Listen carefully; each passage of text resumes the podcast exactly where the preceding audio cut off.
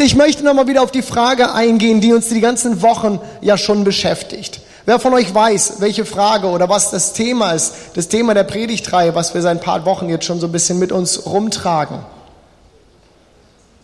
Irgendwas mit Sonntag. Und irgendwas auch darüber hinaus. Jenseits von Sonntag. Das ist die Frage, die uns seit ein paar Wochen beschäftigt. Wie lebe ich eigentlich als Christ, wenn nicht gerade mal Sonntag ist? Denn der Sonntag, das ist ja nur ein ganz kleiner Part meines Christseins. Ein ganz wichtiger und auch ein wertvoller, weil wir, Sie haben es heute Morgen ja schon gehört, als Gemeinde Jesu zusammenkommen und um Gott zu feiern und um Gott zu begegnen. Und so drückte Georg das heute Morgen aus, dieser besondere Segnungsort. Aber es ist vielleicht auch der kleinste Teil meines Christseins. Es ist der kleinste und es ist vermutlich auch der leichteste Teil meines Christseins. Denn wenn wir ehrlich sind, bekommen wir hier doch die meisten Hilfestellungen und die meiste Unterstützung, werden ja regelrecht angeleitet, Gott anzubeten. Wir werden angeleitet, irgendwie von ihm zu hören und Impulse mitzunehmen. Aber anders sieht es schon wieder morgen früh aus. Eben jenseits vom Sonntag. Wir haben uns inzwischen damit beschäftigt, welche Rolle nun so die Arbeit einnehmen kann, wo wir morgen früh, wenn der Wecker klingelt, irgendwie wieder wahrscheinlich hin müssen, welche Rolle das einnehmen kann in meinem Alltag, auch in meinem Alltag als Christ. Wir haben darüber gesprochen, was, wie das aussieht mit dem Heiligen Geist im Alltag. Wir haben über Freundschaften gesprochen, über Finanzen und heute möchte ich mir nochmal diesen und ich greife das nochmal aus, auf, so wie du das eben ausdrücktest, Georg. Diesen anderen Segensort, auf den möchte ich eingehen. Meine ganz persönliche Zeit, mein ganz persönliches Miteinander mit Gott unter der Woche. Und dafür bitte ich euch, dass ihr doch kurz einmal mit mir aufsteht. Ich möchte Gottes Wort ganz am Anfang dieser Predigt mit euch lesen. Und wir lesen aus Markus 1, die Verse 32 bis 39 ist eine Begebenheit von Jesus und seinen Jüngern, als die in einem Ort Kapernaum sind. Und dort heißt es, am Abend, als die Sonne untergegangen war, brachte man alle Kranken und Besessenen zu Jesus. Die ganze Stadt war vor dem Haus zusammengekommen. Und er heilte viele Menschen, die an den verschiedensten Krankheiten litten und trieb viele Dämonen aus. Den Dämonen verbot er zu reden, denn sie wussten, wer er war. Früh am Morgen des nächsten Tages, als es noch völlig dunkel war, stand Jesus auf. Er verließ das Haus, er ging an einen einsamen Ort, um dort zu beten. Jesus, äh, äh, Simon und die, die bei ihm waren, eilten ihm nach. Und als sie ihn gefunden hatten, sagten sie ihm, alle fragen schon nach dir. Er aber erwiderte, lass uns von hier weggehen in die umliegenden Ortschaften, damit ich auch dort die Botschaft vom Reich Gottes verkündigen kann. Denn dazu bin ich gekommen. So zog er durch ganz Galiläa, verkündete die Botschaft vom Reich Gottes in den Synagogen und trieb die Dämonen aus. Dürfte ich gerne widersetzen. Das war der Text, der mir irgendwie gleich in den Kopf kam, als ich über diese Predigt nachdachte und dachte, was ist das, was Gott, was ich der Gemeinde weitergeben soll. Und als ich über diese Predigt nachdachte, dachte, Zeit mit Gott unter der Woche, jenseits vom Sonntag, war das der Text, der mir kam. Und auch wenn die Informationen zu diesem Thema, was ich euch ja schon gesagt habe in dem Text, vielleicht recht übersichtlich sind, meine ich doch, dass der Text irgendwie prädestiniert dazu ist, zu gerade diesem Thema zu uns zu sprechen. Denn einige Parallelen lassen sich trotzdem auch auf uns so übertragen aus diesem Text. Wovon lesen, lesen wir hier? Wir haben gelesen, dass Jesus echt volle Tage hatte. Am Tag zuvor war er unheimlich oder am Tag zuvor war er lange beschäftigt. Die Sonne war schon untergegangen und dann heißt es, sie bringen alle Kranken aus der Stadt zu ihm. Das ganze Dorf versammelt sich vor seinem Haus. Kapernaum war zwar nur so ein Fischerdorf am Rande ähm, oder am, am Ufer des See Genezareth, aber trotzdem stelle ich mir das wie ein echt volles Abendprogramm vor. Stell dir vor, du arbeitest, äh, wohnst in so einem kleinen Dorf und abends, die Sonne ist schon untergegangen, auf einmal steht das ganze Dorf vor dir. Alle stehen da. Und dann heißt es von Jesus, man brachte alle Kranken und Besessenen zu ihm und er heilte viele davon und trieb Dämonen aus. Was für ein Tag. Und vom nächsten Morgen lesen wir dann, dass das Programm nicht groß anders weitergehen sollte oder weitergehen könnte. Der verrät uns der Text, dass am nächsten Morgen schon die Leute wieder da waren und nach ihm fragten. Wem kommt das nicht bekannt vor? Man hat einen unheimlich vollen Tag. einen anstrengenden Tag gehabt. Man kommt nach Hause, man schläft und wacht auf und am nächsten Morgen türmen sich die Aufgaben schon wieder. Schon wieder fragen die Aufgaben nach einem, fragt alles nach einem. Wann legst du los? Wann kannst du deine erste Aufgabe abarbeiten? Für mich ist das irgendwie sehr lebensnah. Aber was wir jetzt hier als nächstes lesen, finde ich unheimlich erstaunlich, finde ich unheimlich toll.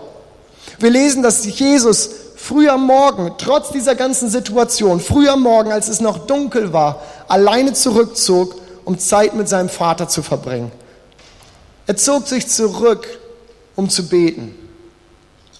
Ich weiß nicht, wie es dir damit geht, aber persönliche Gebetszeiten mit Gott sind eine mächtig umkämpfte Sache. Dabei sind sie lebensnotwendig für unser geistliches Wohl. Vermutlich sind sie auch genau aus diesem Grund so umkämpft. Martin Luther soll mal gesagt haben, heute habe ich viel zu tun, deshalb muss ich viel beten. Und da möchte man diesem lieben Luther doch am liebsten nachrufen, ja, das ist so leicht gesagt. In Wirklichkeit stehen sich diese zwei Seiten oftmals doch viel zu sehr, manchmal schier unüberwindbar gegenüber unsere Geschäftigkeit, unsere begrenzten Kapazitäten, manchmal auch unsere Lust, unsere Motivation und dann auf der anderen Seite der Wunsch, Zeit mit Gott zu verbringen. Wir wollen ja beten. Wir wollen ja Zeit mit Gott verbringen. Wir wissen ja auch, wie wichtig und wie gut das ist. Aber wann? Die Termine, die jagen sich ja so schon so sehr. Und dann will und soll ich das auch noch damit einbauen. Ich möchte euch heute gerne anhand von drei Gedanken eigentlich drei ganz, ganz einfache Gedanken mit hineinnehmen, wie so ein persönliches Miteinander mit Gott auch unter der Woche gelingen kann und wie das Teil unseres Alltags werden kann. Vieles davon wird euch vermutlich nicht als die große neue Offenbarung vom Hocker hauen, aber ich habe auch festgestellt, dass es gerade bei diesem Thema oftmals gar nicht so sehr um das Wissen geht, sondern vielmehr um das Umsetzen. Mein erster Punkt den ich mir dafür rausgesucht habe und den ich versucht habe, euch möglichst einfach, möglichst klar äh, rüberzubringen, damit er auch hängen bleibt, ist, definiere dir möglichst täglich eine Zeit alleine mit Gott. Oder wir haben es dort oben an der Wand. Nimm dir täglich Zeit mit Gott. Ich weiß nicht, wie Jesus das mit seiner Zeit mit seinem Papa ging und wie er das gehandhabt hat, ob er einen bestimmten Rhythmus gehabt hat, ob er so einen Lieblingspsalm gehabt hat, über den er meditiert hat oder so seinen Lieblingsbaumstumpf in der Einsamkeit, wo er dann saß, ob er gekniet hat, gestanden oder gelegen, gesessen. Die Bibel sagt uns nicht viel dazu. Aber was die Bibel uns sagt, was wir lesen, ist, dass Jesus seiner Gebetszeit, seiner Zeit mit seinem Vater eine ganz hohe Priorität einräumte. Es ist ja nicht so, dass Jesus nichts Wichtiges zu tun hatte. Die Leute fragten schon nach ihm und seine Jünger wurden schon nervös, denn er war nicht da. Die Leute waren da, fragten nach ihm und er war weg, so laufen sie ihm hinterher. Aber Jesus nahm sich seine Zeit mit seinem Vater. Ich glaube, dass der Anfang zu einer lebendigen, einer lebendigen Gebetszeit oder einem lebendigen Gebetszeit so, äh, Gebetsleben so simpel, simpel aber gleichzeitig eben auch so schwierig ist. Wir müssen uns diese Zeit nehmen. Wir müssen uns diese Zeit mit Gott ganz bewusst einräumen. Und das ist eine Frage, so hart das klingen mag und so oft wir daran vielleicht auch scheitern mögen oftmals. Es ist eine Frage des Willens und es ist eine Frage der Priorität. Ich weiß nicht, wie es euch geht, aber ich kenne das so, dass es Beschäftigungen gibt, für die ergibt sich manchmal einfach Zeit. Für die ergeben sich manchmal einfach so Freiräume. Man kommt irgendwie nach einem anstrengenden Tag nach Hause und irgendwie ergibt es sich einfach so ein bisschen Zeit zum Fernsehen gucken. Man hat so ein bisschen Zeit zum im Internet rumgucken. Für den einen oder anderen ergibt sich einfach mal so Zeit zum Shoppen und es tut einfach gut und es gehört zum Leben dazu und es ist Entspannung und es ist einfach was Schönes. Aber meine Realität ist, dass mir das mit dem Gebet oftmals nicht so geht. Zu selten komme ich an den Punkt, dass ich einfach mal spontan schön Zeit finde zum Beten und gleichzeitig die Lust und die Leidenschaft dazu habe zum Beten. Wenn ich nur auf diese Zeiten warten würde, wenn ich nur auf diese Zeiten warte, wo ich einfach mal spontan, so völlig uneingeplant Zeit zum Beten finde und dann die Lust dazu habe, muss ich ehrlich sagen, ich würde geistlich verhungern. Von Jesus lesen wir, dass er sich bewusst diese Zeit nahm, obwohl andere Aufgaben anstanden, obwohl anderes da war, was wichtig war, was drängte. Es heißt, früh am Morgen, als es noch völlig dunkel war, stand er auf und er verließ das Haus. Er ging an einen einsamen Ort. Und ich möchte euch ein wenig auch von meinem Gebetsleben erzählen, wie es, mir es damit geht. Ich musste vor einer Weile feststellen, dass ich mir Hilfestellung einbauen muss, wenn mir diese Zeiten mit Gott eben nicht ganz alleine zufallen. Ich weiß noch, dass ich mir das eine ganze Weile vorgenommen hatte, immer wieder. Du wirst dir täglich Zeit mit Gott nehmen zum, zum Beten und zum Bibellesen. Wer von euch hat sich diese Frage oder das schon mal vorgenommen? Und wer von euch ist da schon mal kläglich dran gescheitert? Und so nach einer Woche war es dann so, ja, ich weiß, das wollte ich und irgendwie hat es nicht so richtig geklappt. Mir geht das genauso. Mir ging das genauso. Aber irgendwo habe ich so einen Punkt gefunden, da so ein bisschen durchzudrücken, da so ein bisschen durchzukommen. Und wenn ich ganz ehrlich mit euch bin, war das für mich nicht die große geistliche Erfahrung, die diesem Kreislauf ein Ende gemacht hat. Es war kein nächtelanges Beten, es war auch kein Fasten, es war kein offener Himmel, der auf einmal da war. Und auf einmal ging das so leicht und es waren keine Schwierigkeiten mehr da. Und das lief einfach nur so von selbst. Denn für mich war das irgendwann die Entscheidung, dieser persönlichen Zeit mit Gott eine ganz hohe, wenn nicht so die höchste Priorität zu geben an meinem Tag. Und, und das war für mich eigentlich der Schlüssel. Das mag für andere anders aussehen. Das war für mich der Schlüssel, sie ganz an den Anfang des Tages zu setzen. Und ich habe gemerkt, wie mein Gebetsleben einen ganz neuen Dreh dazu bekommen hat, eine neue Frische.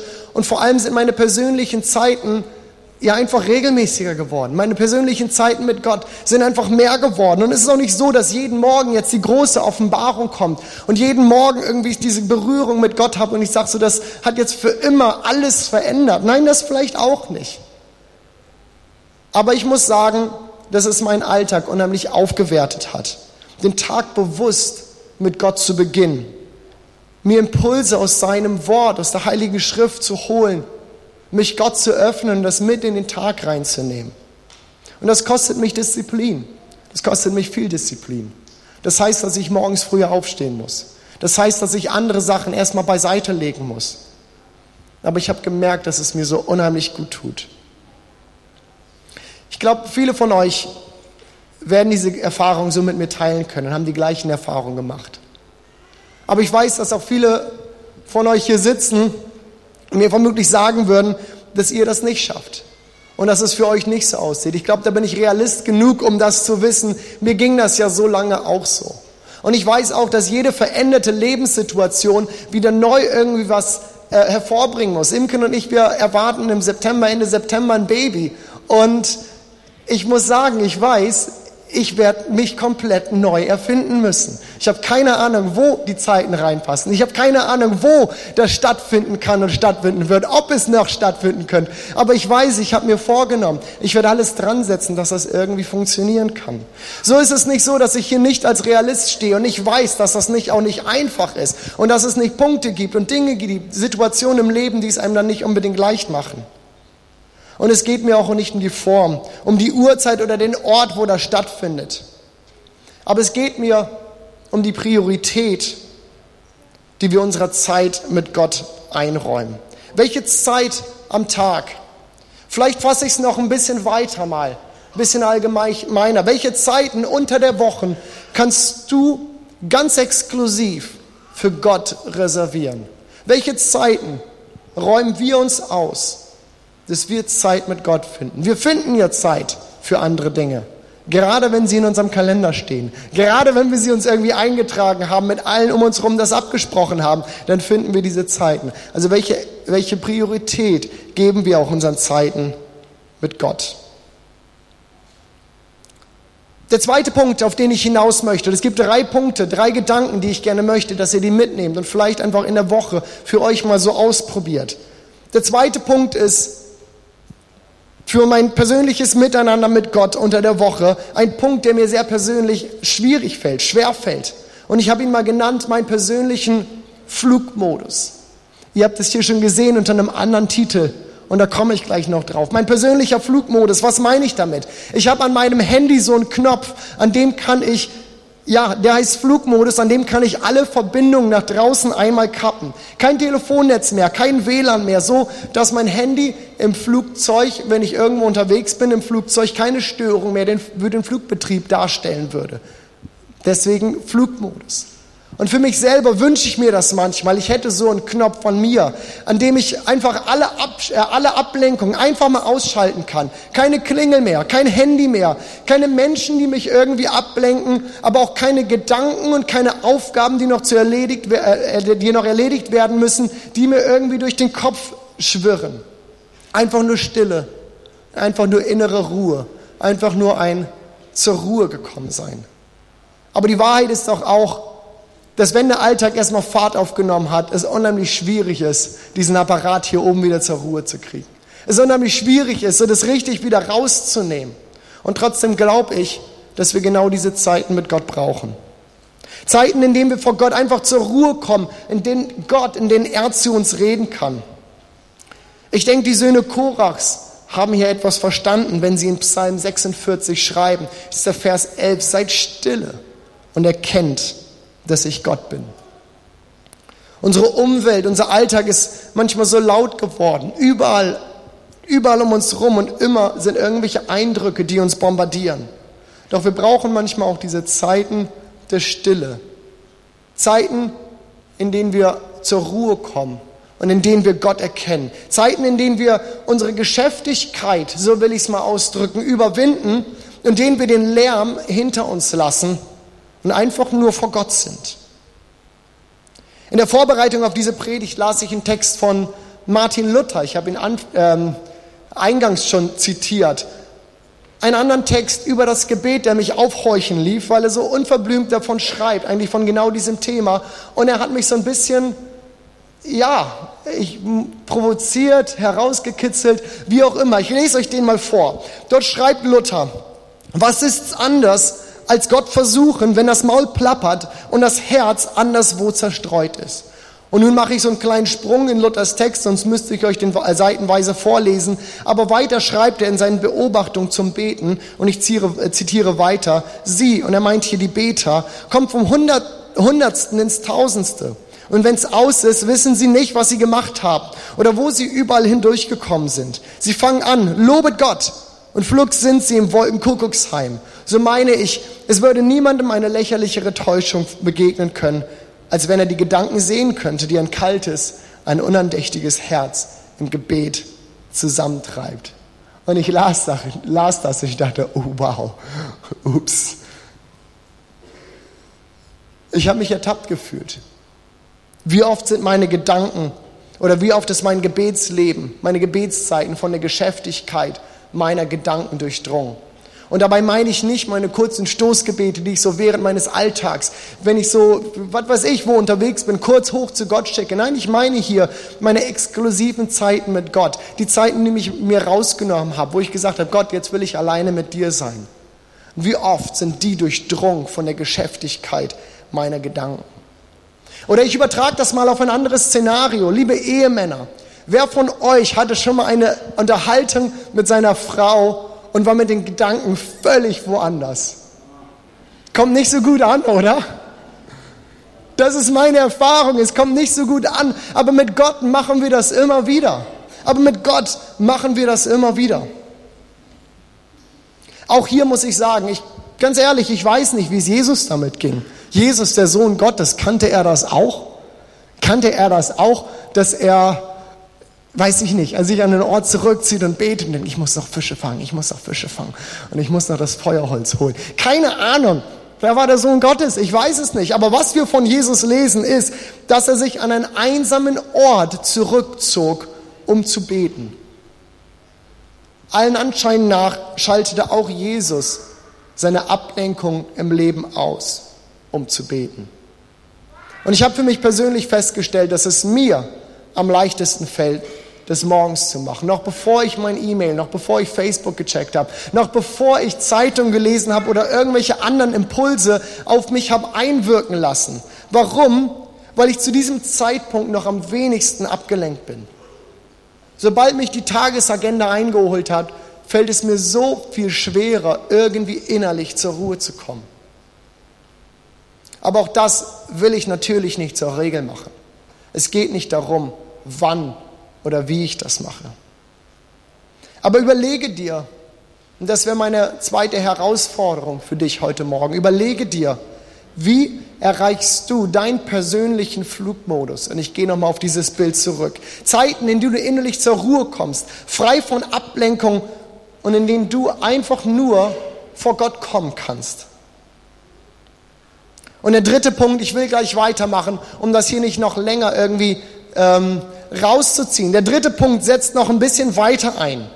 Wenn du es nun also geschafft hast, Zeit für Gott abgesondert, wenn du es geschafft hast, all die Ablenkung abzuschalten in deinem persönlichen Flugmodus, du bist vor Gott und du denkst nicht mehr an das Deo, das du noch kaufen musst, sondern du bist da und du hast diese Zeit gefunden. Dann Punkt drei: vertraue darauf, erwarte, dass Gott mit dir spricht.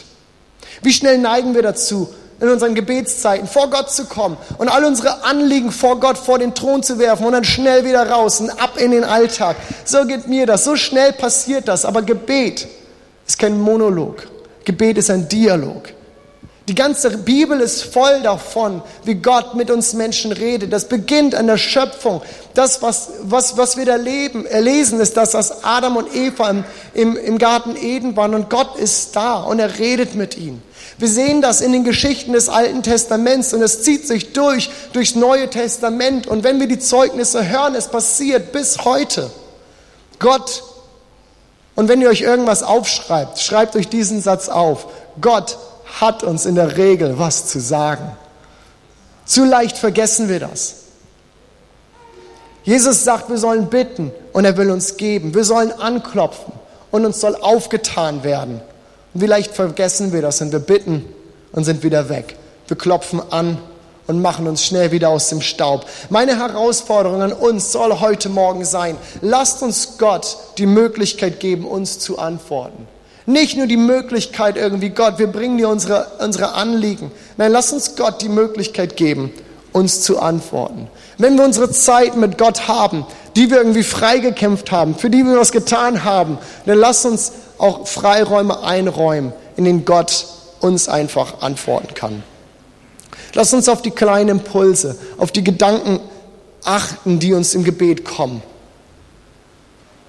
Die Dinge, die auf einmal da sind und die uns nicht mehr loslassen. Und ich meine jetzt nicht den Einkauf. Ich meine jetzt auch nicht das, was wir vergessen haben zu machen. Nein, ich meine auf Gott hören und fragen und den Impulsen nachgehen, die da kommen. Geh der Rede Gottes nach. Vielleicht beginnt hier ein kleines Abenteuer, weil du auch gar nicht weißt, wie das funktioniert und wie das ist und was das heißt, Gottes Rede.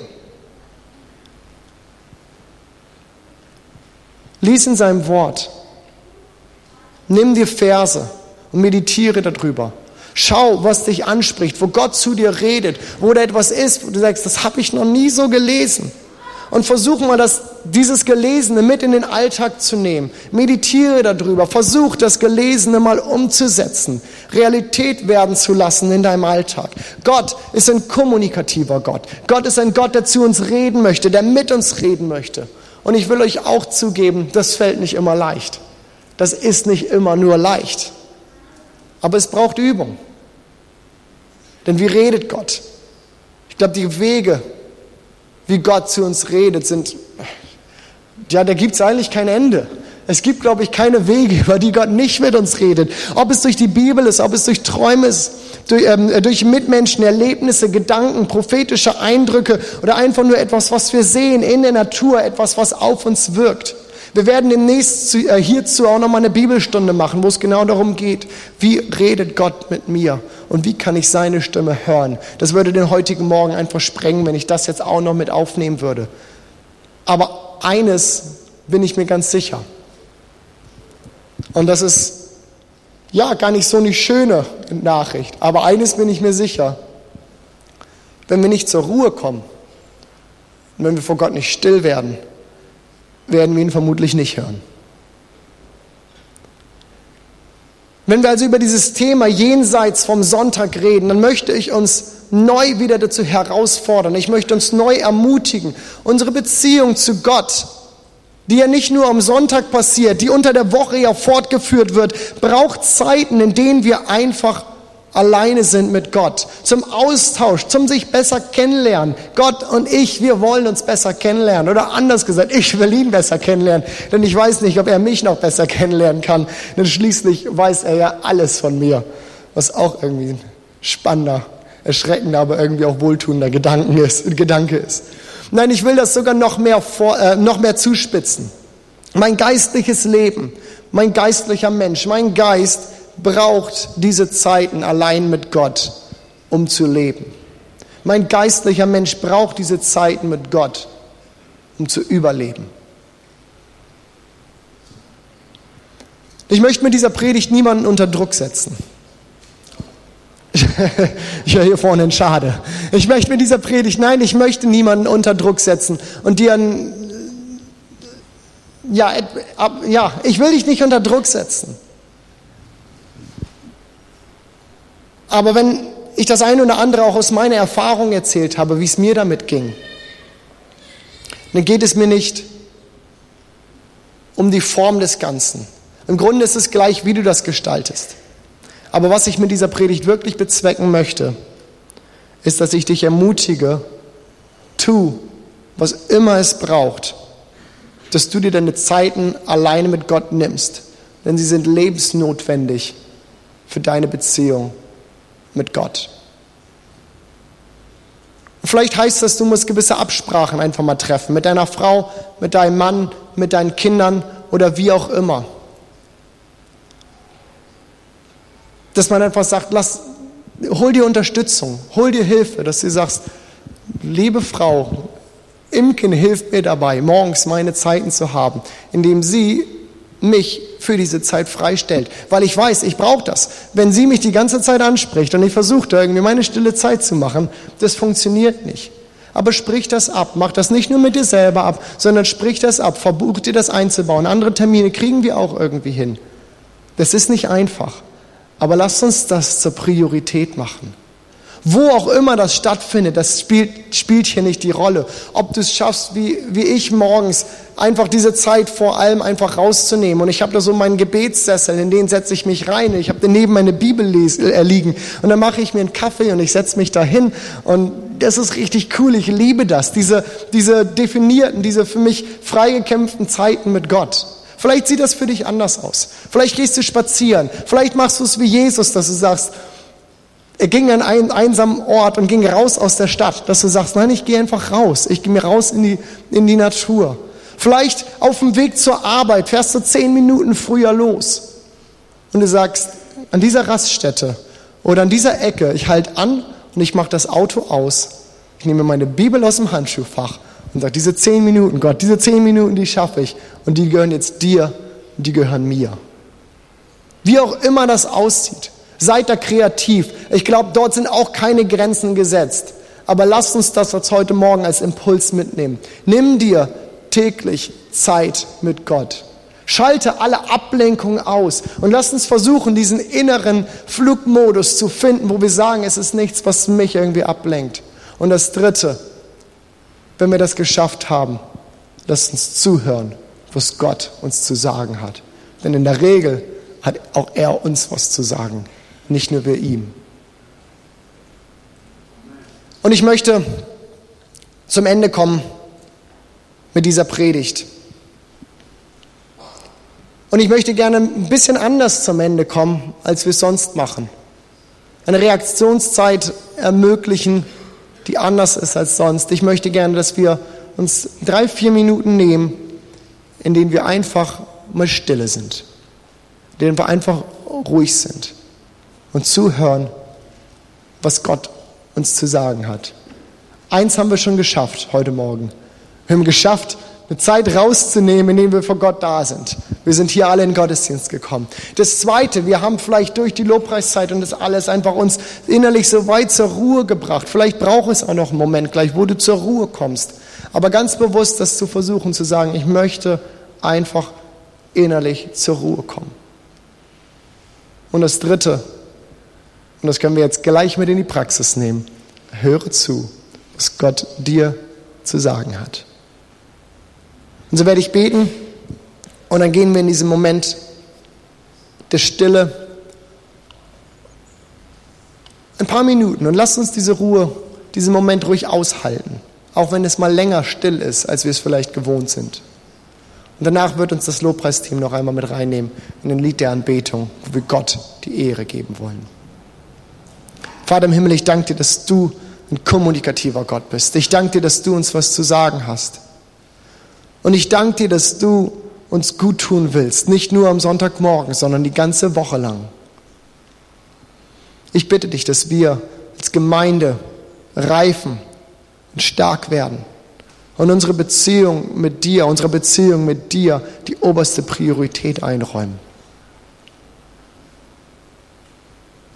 Herr, wir wollen dich und wir wollen dich erleben. In all dem, was wir tun, auch wie wir in den prophetischen äh, Impulsen heute gehört haben, Herr. Wollen wir in all dem, was wir tun, wir wollen gehen und rausgehen und dir die Ehre geben. Herr, so wenn wir jetzt still werden, zur Ruhe kommen, bitte ich dich, dass du zu uns redest. Amen.